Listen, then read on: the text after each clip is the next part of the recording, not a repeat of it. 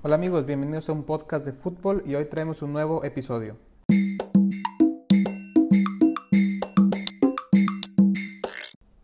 Hola amigos, ¿cómo les va? Les hablo su amigo Chelo. Gracias por escucharnos en un nuevo capítulo de un podcast de fútbol. Y sí, es viernes, toca otra entrevista y hoy tenemos en un podcast de fútbol a un invitado muy, muy especial. Si recordarán, en capítulos pasados eh, hablamos de la CONIFA y les comenté que quería profundizar sobre un equipo en especial, el Darfur United. Y qué mejor para hablarnos de ese tema que el fundador y creador del proyecto de este equipo. Hoy tenemos una entrevista con Gabriel Storing. Gabriel es el cofundador y director de IACT. IACT proporciona acción humanitaria para ayudar, empoderar y extender la esperanza a los afectados por atrocidades masivas. Gabriel se involucró en el apoyo a las poblaciones desplazadas por el genocidio y las atrocidades masivas por un sentido de responsabilidad personal. Él cree que el poder de la comunidad y la compasión, combinado con el empoderamiento personal, puede generar un cambio significativo. Se graduó de la Universidad Estatal de California en Dominguez Hills con un título en Ciencias del Comportamiento y, antes de fundar IACT, Gabriel trabajó como consultor familiar, brindando terapia en el hogar para niños abusados y sus familias. Eh, además de, de realizar más de 30 viajes a campamentos de refugiados en la frontera entre Chad y Darfur, Camerún, Tanzania y la República Centroafricana, Gabriel ha encabezado campañas como el ayuno de 100 días por Darfur, las vigilias de verano por la libertad de Darfur, el campamento de, Darfur, Darfur Fast for Life, así como los programas innovadores y, galardonados de IACT como Little Ripples, Refugees United Soccer Academy y Darfur United. También aparece en The Enough Moment, que es un libro escrito por el activista John Prendergast y el actor Don Chiro. Así que es, un invitadísimo muy especial y qué mejor que él para platicarnos de uno de los equipos eh, más especiales, más únicos, más, más enriquecedores, más no sé, muy, estoy muy emocionado. Em, esto lo estoy grabando justo cuando, cuando acabo de, de terminar la, la, entrevista, entonces las emociones están a flor de piel, así que sin más, les dejo con la entrevista con Gabriel Storing. Y también para comentarles nada más como una nota rápida, eh, la entrevista es en inglés, así que por temas de, eh, de, que Gabriel vive en Estados Unidos, la entrevista es en inglés, pero si alguien, si alguien gusta una, una traducción, aquí lo, lo, importante es que todos entiendan el mensaje y la entrevista. Entonces, si, si, si alguien no, eh, si alguien quiere una, quiere una traducción, por favor díganme y yo mismo les traduzco la, la entrevista em, a, español, porque sí es una entrevista que vale mucho la pena, pero está en inglés. O sea, ese sí es un, sí es un impedimento para, para algunos. Así que si alguien la empieza a oír y nota que está en inglés y que no entiende, por favor, con toda confianza, por favor, mándenme un mensaje y yo mismo les traduzco la entrevista y todo lo que dijo para que el mensaje que él tiene que dar llegue a todo mundo. Marcelo. Gabriel, hi, hi. How you doing? Perfect. You? Good, good. Thank you. Thank you very much. Uh, okay, so okay, here I am with Mr. Gabriel Stauring. Gabriel, thank you very, very much for this chance of um of here like in, in speaking to you. It is such a great honor and pleasure having you here. I'm actually bursting in in, in, ah. in emotions to to be speaking with you. But like, thank you. First of all, I wanted to ask you, um, how are you? Your your family, your job, everything. Uh, we're doing well uh, uh, personally and, and, and the family uh, here in uh, California. The, the pandemic is bad. Uh, so so the, the infection rate is bad all throughout the United States. So, so we're um, on the same boat as many people in other parts of the world, but we've been safe. you know, we're staying safe. Not not not we're not we haven't been traveling, so we okay. haven't been traveling to refugee camps yeah. that we usually do. Um, so activities have uh, kind of changed, have shifted, uh, but we continue to do our work. Uh, we, we work in uh, different countries uh, with on refugee issues beyond football. Yep. Football is a big part of, of some of our programming, but we have preschools, we have uh, leadership programs and other activities in refugee camps in uh, in uh, Africa and Europe. Yeah. Okay. So nice, nice, nice to hear that that you are um, coding up well, like with with with with with your job. And like now to to start with the question, I wanted to ask you, where is that concern born to seek to to help people? Um, you know, um, I, have thought about this a lot, and and and I think it, it really goes uh, back all the way to uh, growing up and, and with my mother. Uh, my mom became a, a, a widow uh, when I was five years old. And and we were uh, living in Monterrey at yeah, the yeah. time. Uh, and I have five other siblings. We were all young, and it was just my mom. And I, I never felt that we were ever in need or, or vulnerable. Uh, my mom somehow on her own uh, was able to take care of, uh, of all of us. But then at the same time, she always thought of others. So we would go uh, to some of the very poor neighborhoods in Monterrey okay. and bring food and sit with families. And for me, that was just normal. I thought that everybody did that. So, so I, I think it goes all the way to, to that. Uh, and then uh, as I grew up, uh, I, I, just always uh, I, I, was always curious about what else I could do, uh, to, you know, to to uh, to to know more about the world, to to know about uh, it, you know what contributions I could make, and and uh, I definitely never planned to be you know working in humanitarian field and, and doing what I'm doing specifically, but but it, it I think it evolved from a, a lifetime of, of uh, just being aware. Okay, okay, perfect. And like now, how was your first um, approachment with the issue of, um, of refugees and specifically with Darfur? Yeah, so, so uh, it, this was uh, in uh, 2004.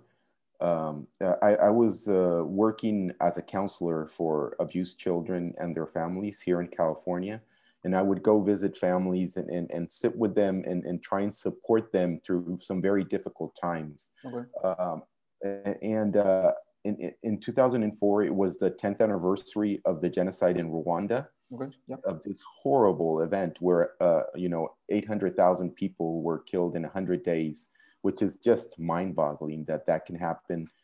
And, uh, as I was visiting my families on the week of the anniversary, I, I was listening on the radio to, to this report about uh, the, the, those 100 days. And, and it was very, you know, personal stories about survivors, uh, uh, about perpetrators, but then also about how the world could have done something that, that we knew it was happening. And, and throughout the week, I went through many emotions, and, and uh, you know, at first it was shock. You know, how how can you kill eight hundred thousand people in hundred days? Um, and, and, then uh, anger that the world did nothing. But then it, it, just hit me that personally, I'm old enough to where in 1996, I remember seeing the news about Rwanda, and I would always, you know, switch the channel uh, or, or if you know read the newspaper, and then I would go, no, I'll go to the sports section and it just felt too far okay. that it had nothing to do with me and that I had no power over it. So jump ahead then 10 years and I'm going through all of this too late for Rwanda, but then I start hearing about Darfur and uh, it was starting to be called the genocide and, and some of the same stories were starting to come out.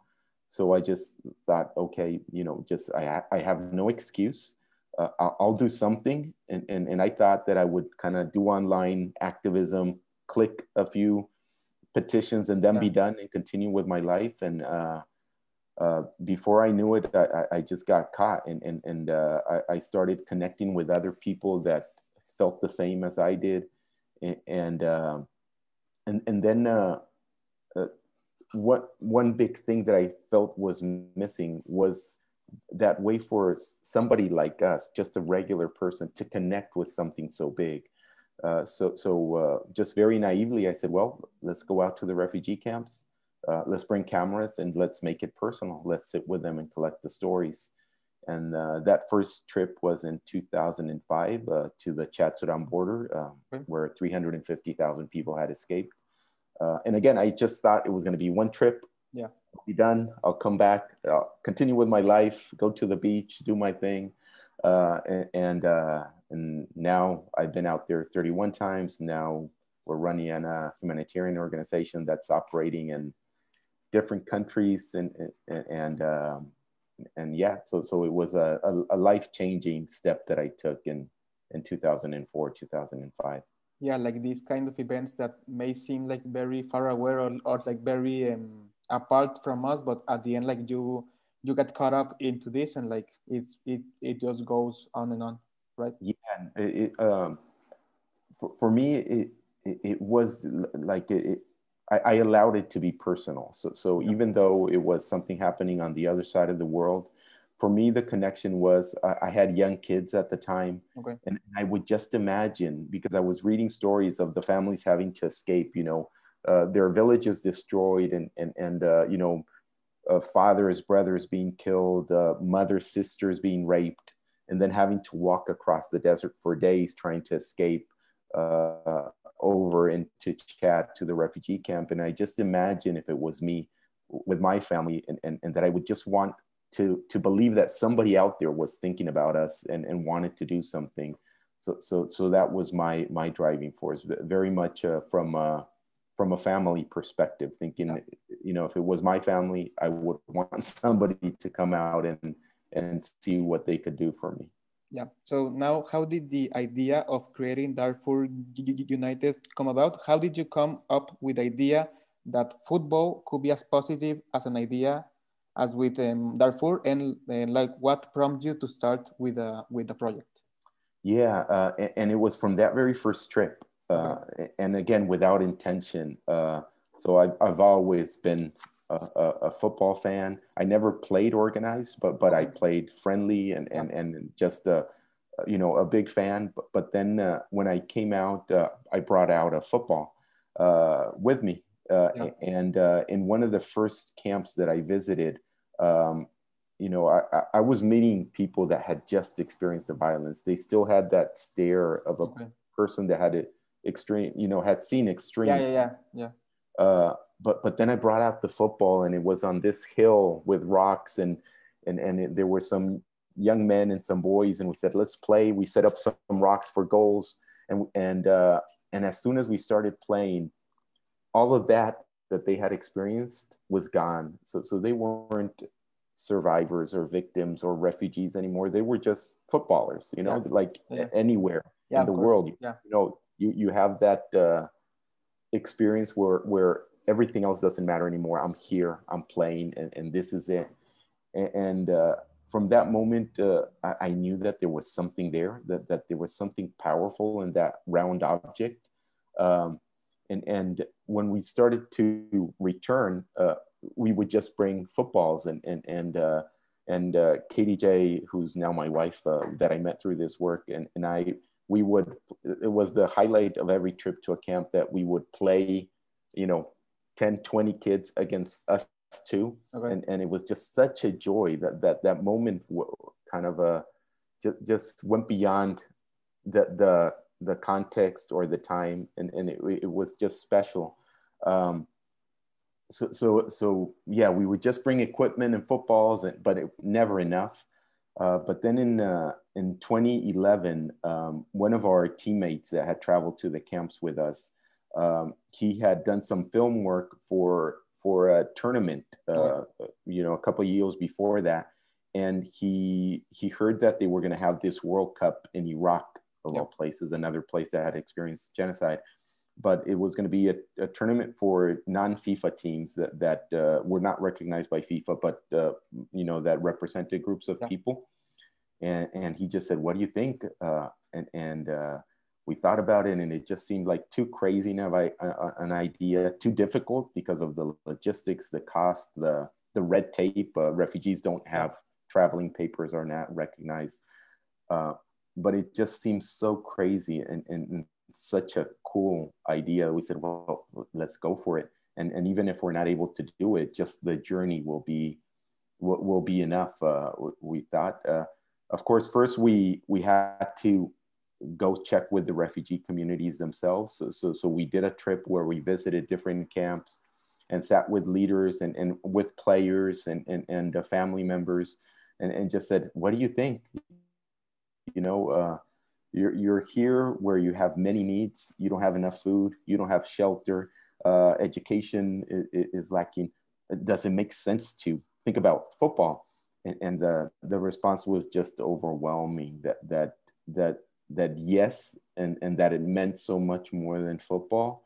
Uh, one, one leader really kind of brought it all together when he stood up and said, uh, now I feel that we belong to the world so so uh, it, was uh, again so much more than just the the game. It, it, was about their identity, about having something positive to represent them. You know, since, since everything that you would see about Darfur was death, destruction, yeah. and, and genocide. So so it was beautiful that they could have something positive to to, to attach themselves to. Yeah, of course.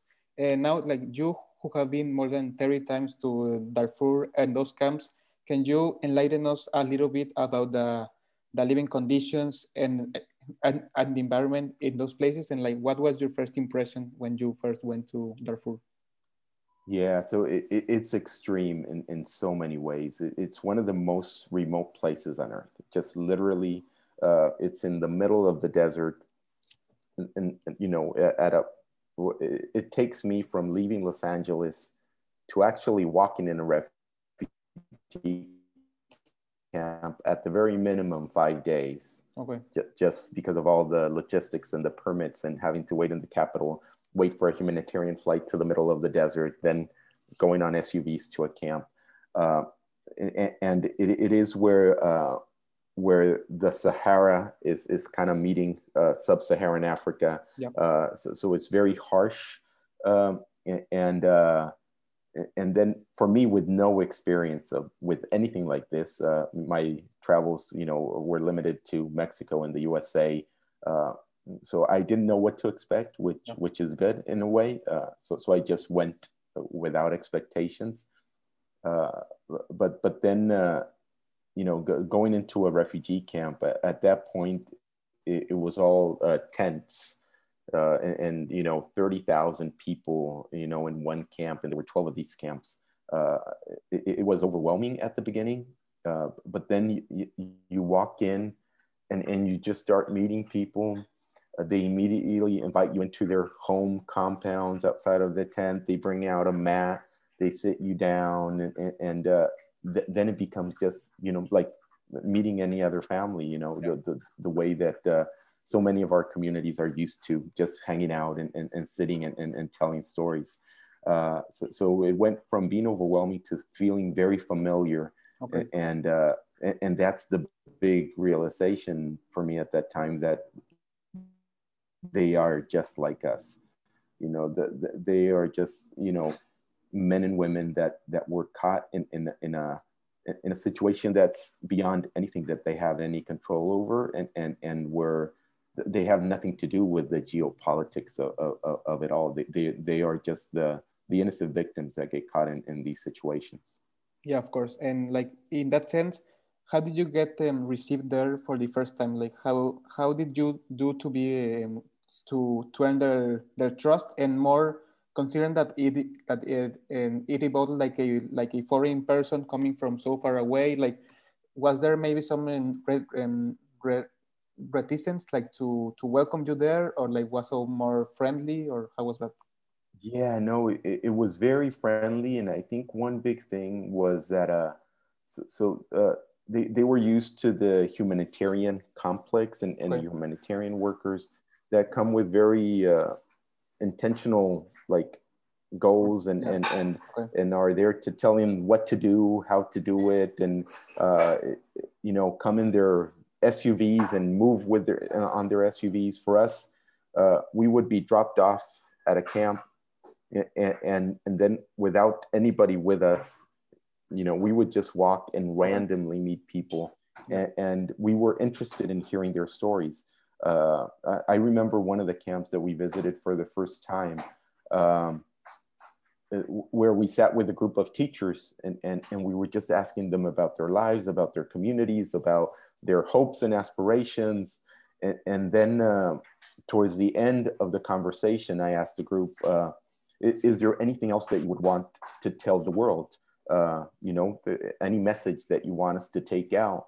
And, and, one of the teachers took his time and then stood up and said, uh, what I would like to say is, is, that you are the first person in all these years to ask us that question. Mm-hmm. So, so, so, for them, it was just being heard, you know, that they, yeah. they're, they're never asked, hey, how are you? What do you need? How can we help you? On the, it, it is very much, uh, while, you know, it, it's amazing what the humanitarian system does and, and being able to bring food and, and, and supplies to the middle of the desert and keep uh, uh, people alive. It's also very impersonal, where uh, the, the strengths and the agency of, of the community itself is never recognized. They never feel felt, I mean, never feel uh, heard or, or seen. So, so I think uh, uh, it, it was different for them to have somebody just come and say, hey, let's sit and talk and, and, and tell us what, what you need. Yeah. Yeah. And now like what would you say what the was the biggest obstacle when trying to help in a place like Darfur? Maybe like the the um, isolation, the the harsh conditions, or like something similar. Yeah, so so a little bit of all of that for sure. It, it, it is such an isolated place, uh, logistically difficult to get there to get anything there. So so that's a big obstacle. Uh, another obstacle again is, is just the bureaucracies okay. that get in the way to actually be able to help. You have to get through so much bureaucracy, uh, even if you want to help, even if you want to send support, it, it, it is close to impossible to, to, where if you're not just willing to do the, the work, it, you're going to give up. Uh, like uh, we can't just send footballs to, we, we have academies uh, for children in, in eight of the 12 camps there and, and in Cameroon also we can't just ship footballs, which you would think would be so easy. You know, just load up boxes and send footballs because they always need, uh, because they would never never make it there. You know, okay. they wouldn't make it out of customs because of yeah. the the red tape from the countries, and and then the humanitarian side would have to take them in and get okay. them over there. So so we have to actually bring ourselves whatever we bring. Okay. Uh, so, so uh, in, in a way the, the system is almost set up to make it difficult to, to, to support for well-intentioned people. Yeah. And, uh, and, and then another thing I think is just that uh, uh, the, the assets and, and, and the strengths of the refugees are not recognized. That would be the easiest way to support, to go in and say, what do you have? You know, what you are the experts in your own community. You, you tell us what to do. Um, it, it's it's upside down where the humanitarian community comes and says okay now you got to do this. From the minute they wake up they're told what to do when to do it how to do it uh, and, and, it just makes it difficult. Yeah. And now i i am want want us to do like a quick flashback to a to a specific moment. Uh, viva world cup 2012 in kurdistan june 7 2012 the very first time that Darfur United went to a competition and played official games against other countries. It is the third game against Western Sahara. The clock marks the 46 minutes and Mubarak Hagar Lugom scores the first goal in the history of Darfur United. What were your, your emotions, your, your feelings, and like from Mark, the whole team? so just you saying that I was getting chills uh, from, from that kind of reliving that moment. Oh, it, it, it's one of the most special moments. Uh, I mean, for sure, in my professional life, it has to be one of the most special moments. Uh, it, it, it, was so so difficult to get there.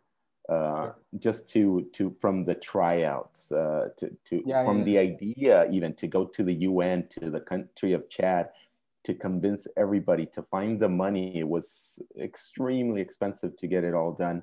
Uh, uh but but then to, to, to getting the players there, it, it was just this, you know, uh, journey that had obstacles every step of the way, and we somehow would get through one and go, okay, let's go after the next one. Um, and, and, then we knew that that uh, you know we were overpowered by, by the other teams. It, it was teams that had professionals in them that yeah. you know most of their players played in these highly organized uh, uh, you know federations and, and, and clubs. uh, you know, teams that had decades of experience, uh, and, and for us it was, you know, two months. Uh, so, so Coach Mark was just so good at, at understanding uh, what this team was about. That it wasn't just, you know, it, it wasn't about wins and losses. We were not going to win. Uh, so he he shifted the whole focus on let's get a goal. Let's make it a meaningful through one goal. Uh, and uh, at, at halftime, he, he he gave this speech that you know it, just amazing. I'm there in the in the little locker room in, in Iraq, and we're all hot, and and all the players are exhausted uh, from from you know the three games in in, in a short period of time. Uh, they had never played on grass. They had never, usually, most of them had never worn cleats. They, they, they had so many blisters. Uh, um, you know, so there were so many things. Uh, they had never been out of their camp since they were, you know, young children. Uh, th- then that moment uh, where, where, you know, the, the, the goal by, by Mubarak falls, it, it was just so special. And then by such a special guy, Mubarak is just, he's just the, the sweetest, most wonderful person also. So it was just a, a perfect moment where everything came together and and uh, and, and everything was worth it uh, at that moment. Yeah, like that was maybe like the like the culmination of all the of all the hard work since the beginning and like uh, like the the tryouts uh, all the the um, the cost and all that for that goal that like represented much more than than a victory yeah yeah in, in so many ways and then on the very personal side, um, uh, uh, my, my wife was nine months pregnant. Uh, her due date was uh, June the 10th. Okay. And, and uh, as soon as I get back to the hotel uh, after that game, I hear she, you know, she's going into labor. Okay. So all of that also, I couldn't be over here. so, so I'm joining through you know Skype uh, yeah, yeah. the the, uh, the hospital room uh, what, where as my daughter is being born. So so it was just so many emotions and and and kind of a it was quite a quite a journey in in many many ways. Yeah. Um, yesterday I I um, I I watched the the not just um, football movie and like it, it, it is just an an, uh, an amazing piece and like it shows the that the 2014 CONIFA World Cup and and the the moment where, where some players decided to stay in Sweden seeking for a for, for a better life. Is there kind of a of a partnership between Östersunds and and um, and Darfur since the World Cup? Yeah, so it, that that was just such a, a lucky thing that uh um, that that it happened in, the, in that town that the World Cup was hosted in that in that little unknown town. I had never heard of Östersund before going there. And uh, when our guys decided to stay, and they followed their the legal process of requesting okay. asylum, of course they qualified for asylum. I mean, they they are like the perfect case for asylum. Uh, and, and, then uh, one of the players ended up living living close to Östersund. Okay. Um, and, and then all the other ones were all over uh, Sweden, uh, so they were separated. Uh, but but uh, Mo, who you meet in the movie, the, the yep. main character uh, in the movie, he, he was close to close-ish uh, to, to, to that to that stadium, and, he heard of a job just doing you know the the kit work of, yeah, of, of yeah. help yeah helping out and uh, he was given the job and, and the, the, the person that gave him the job al uh, who worked for the club didn't know that that uh, that mo was taking the bike every single day for hours to come to work. Okay. So so he lived outside of town and he would you know in the cold with rain whatever he would every morning get up before the sun come in and do the work and then leave. So when al heard that he said oh no you gotta we're, we're going to move you in. We're, we're going to take you in. We'll find an apartment for for you. Uh, and, and, so that relationship really kind of um, solidified as they got to know each other and, and mo is uh, again another like the most beautiful person you've ever you, will ever meet uh, and, and then from there al started thinking what if we start bringing other players close to here or live in Ostersund. Um, and, and then the club at that point uh, started supporting and, and, and uh, we would do training camps there and they would, we, we could use the stadium, we could, uh, the, their training facilities. So, so, it was a, a beautiful uh, partnership. Uh, the, the, the, club has gone through different changes in, in, in management. So there, you know, it's not the same anymore. Uh, but now um, I think eight or nine of our players are based in the town, okay. Ostersund, and it's a very welcoming community. Uh, they, they play for a, a, um, a, fourth division team. Is it fourth division, I believe? Uh, uh most of them, uh, and, and, so they're they're actively playing right now, and and still kind of part of that Ostersund family.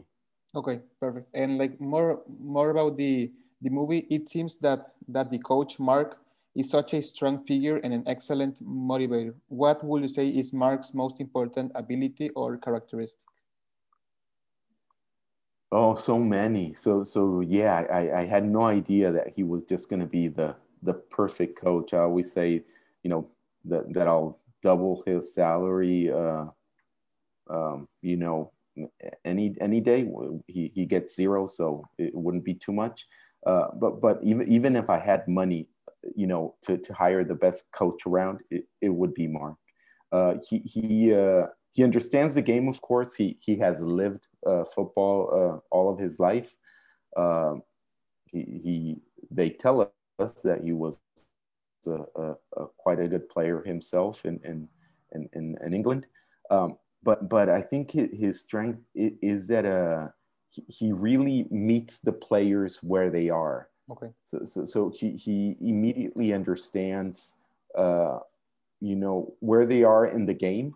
You know the, the, the, where their growth is how much they have to offer so he can see them where they are right now but then also imagine what they can be uh, but but then also on a personal level he, he really gets it that, that uh, that, that is not just what they can do with the football. Uh, you know, the, there's a lot more to it that, that a team is made up of, of also of, of, minds and of hearts.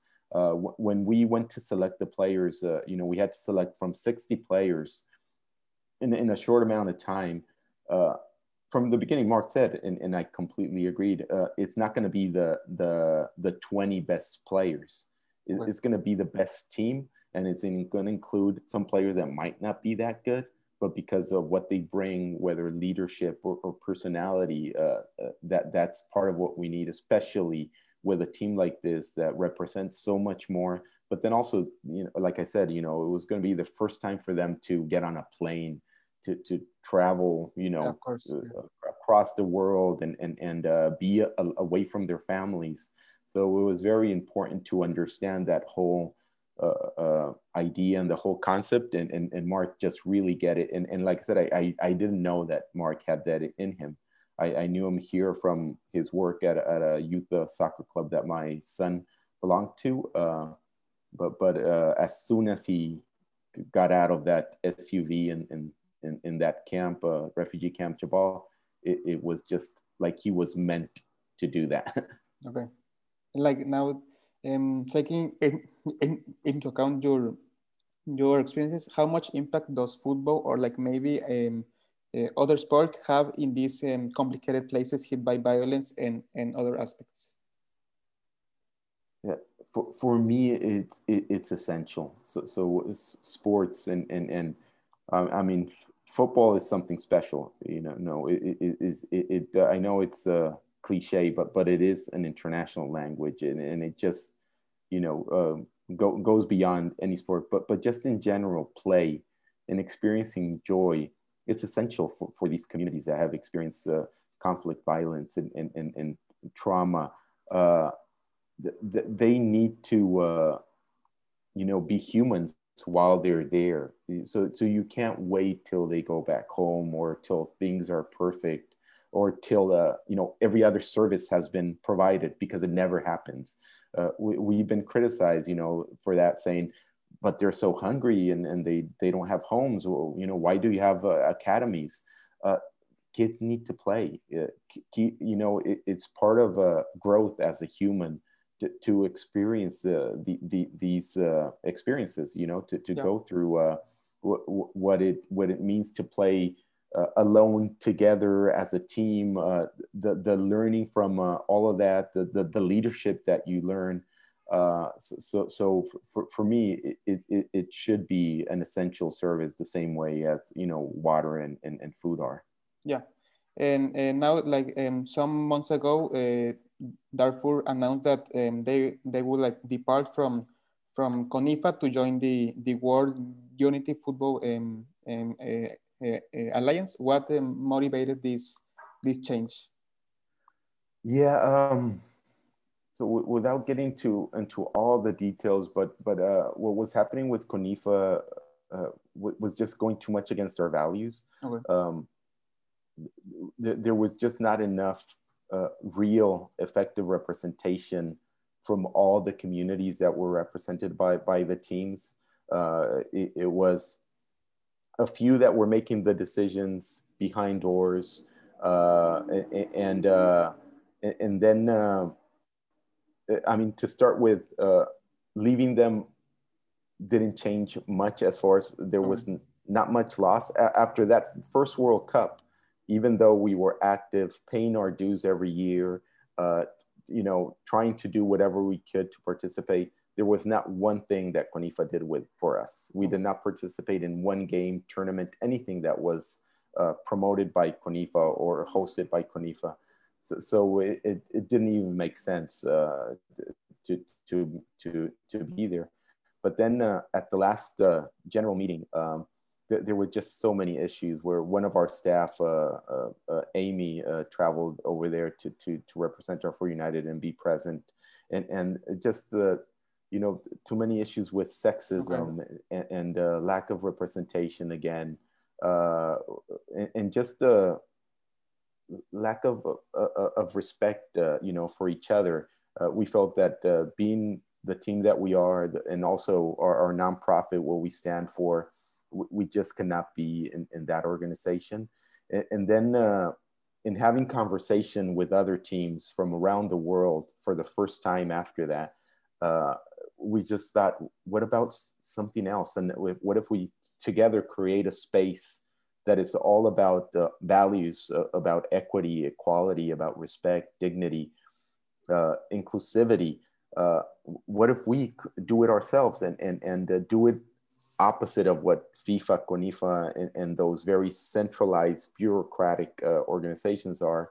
And, and that's where uh, World Unity Football Alliance uh, came about, where, where it's really all about the teams coming together and doing the right. work. Uh, the work is, is, is what WUFA is. There's nothing else. There, there, are, there are no presidents or, or, or you know, directors or, or anybody telling us what to do it, it's uh, we we take on the responsibility. There's good and bad because it's all us. We have to do the work, but but then it's uh, also beautiful in that uh, since then we're we're meeting, you know, and talking uh, uh, amongst ourselves and, and between each other, learning about each other in in, in a in a completely different spirit, uh, which is what I, I feel these teams and, and, and these groups of teams should represent. Okay. And if someone wants wants to help with with the project, it's um, is there a way to to donate or or, or, or like to volunteer? I also saw that that you have an an uh, online store. Like how how can people get them get them uh, involved with with IACT with with Darfur? Yeah, so so definitely. Uh, we, we are a, a tiny little team uh, for the work that we do in all the different countries. And like I said, it, it's more than football. Uh, uh we do some amazing work in education and, and leadership, human rights. Uh, and, and we do we were able to do it because of people like Mark and and and and the I don't know how many dozen volunteers we have that there are uh, like a, an integral part of, of, of, the work we do, and of course we always need funding. We're always in the red, especially with the the, the football programs so, so if, if, if, anybody is interested, DarfurUnited.com is the website for specifically Darfur United and the work we do. Exciting part also is that we're, we're now uh, really putting a, a strong effort into uh, bringing up the women's side. Okay. Uh, we, we recently created a, a, women's team from the coaches and from the academies and in, in, in, the refugee camps. So, so, and we have big plans for that. Uh, so, so they can jump into that website and see that. And, and then for all of our work, including the football, uh, iact.ngo is our website. And, and, and, and there's there's a tab where it says how you can participate. It can be as easy as making a little donation, buying something from a store, but then also if you feel like you have something to offer and, and you might not even know what that is, we are really good at integrating volunteers and finding a way for them to, to be a part of, of, of this beautiful work. Okay. And now, like to to close this this this chat, um, I uh, I like to to close this type of of um, of interviews with with this one last question that maybe could uh, wrap up all the all the ideas. Um, in your opinion, is is football much more than just a game? It it is, uh, and, and uh, from from from our experience, uh, you, you know, it it it it, uh, it, it brings people together. It it uh, it, it offers hope in, in, in, a way that few things do, uh, especially for a group of people that, that uh, you, you know, th- that has gone through difficult uh, times and, and, and has some clear uh, aspirations that they need to get to just to even get back to a, to a normal life. Uh, football has just been the perfect vehicle for that. It, it's really difficult for us to get people to care about refugees. Okay uh, you know, if we start talking about education for refugees and human rights, many people just kind of turn the other way.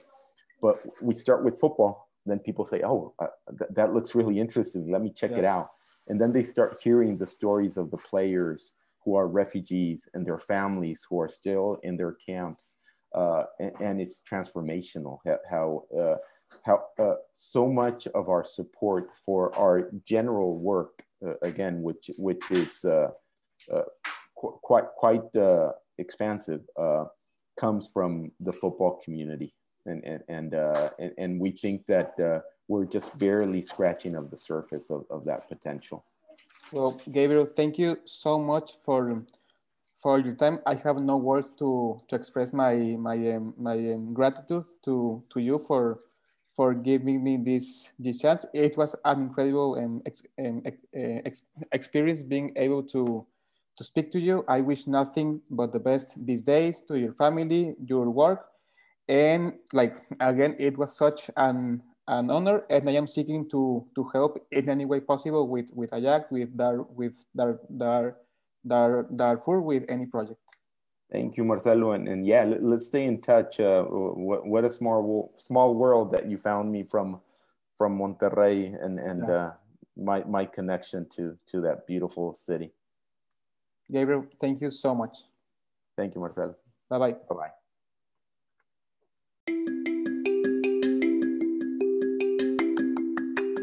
Y bueno amigos, hasta aquí el capítulo del día de hoy. Tengo que admitir que ha sido una de las entrevistas que más me, ha emocionado. Estoy, eh, no sé, estoy impresionado, estoy muy sorprendido, estoy bastante, estoy muy, muy feliz por la posibilidad de hacer esta entrevista y em, varias veces en la entrevista mencionó eh, una película llamada Not Just Football.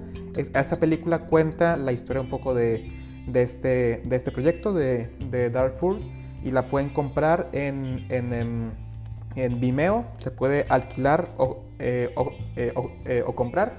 Y si alguien gusta ayuda con ese tema, por favor también mándeme mensaje porque es una, es una película muy eh, muy, muy especial. O sea, está muy, muy bien hecha y, y, pues ahora sí que de una manera gráfica puedes ver eh, los, los, campamentos, los jugadores, el, el, el, el, gol que hay, que hay platico, todo. Entonces creo que es una, creo, que es una película que vale mucho la pena. Así que quien, quien pueda verla creo que es una, dura como una hora. Entonces es, es una excelente película. Y bueno, ahora sí que hoy con más razón, muchas, muchas gracias por por todo su apoyo. Cuando empecé este proyecto en, en mayo no tenía ni idea ni de cuánto tiempo iba a hacerlo, ni de cómo iba a durar. Nunca en mi vida hubiera imaginado eh, hacer entrevistas, mucho menos en inglés, poder platicar con, con personas con historias tan, tan especiales, tan, tan extraordinarias y todo esto es por ustedes. O sea, yo eh, sin, un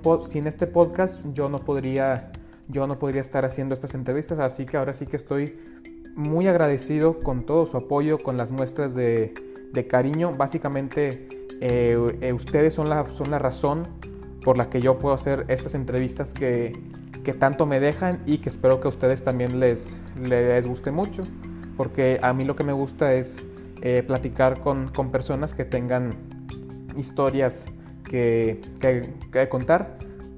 Y creo que ahorita la de, la de Gabriel fue una de, las, entrevistas más, más importantes que he hecho y de la que más orgulloso estoy y más eh, reflexiono todo el camino que, que, hemos pasado hasta acá, desde mayo hasta acá, ya son casi seis meses de este proyecto y, y, la verdad es que ha sido una experiencia increíble y les agradezco mucho, mucho, mucho todo, todo su apoyo. Y bueno, ya saben que nos pueden escuchar tanto en Spotify como en Apple Podcast, en Google Podcast y en, y en Anchor.fm. Estamos en Instagram como arroba un podcast de fútbol y yo como arroba chelo gzzm, tanto en Instagram como en Twitter. Y sin más que agregar, nos vemos en el siguiente episodio que será el día martes.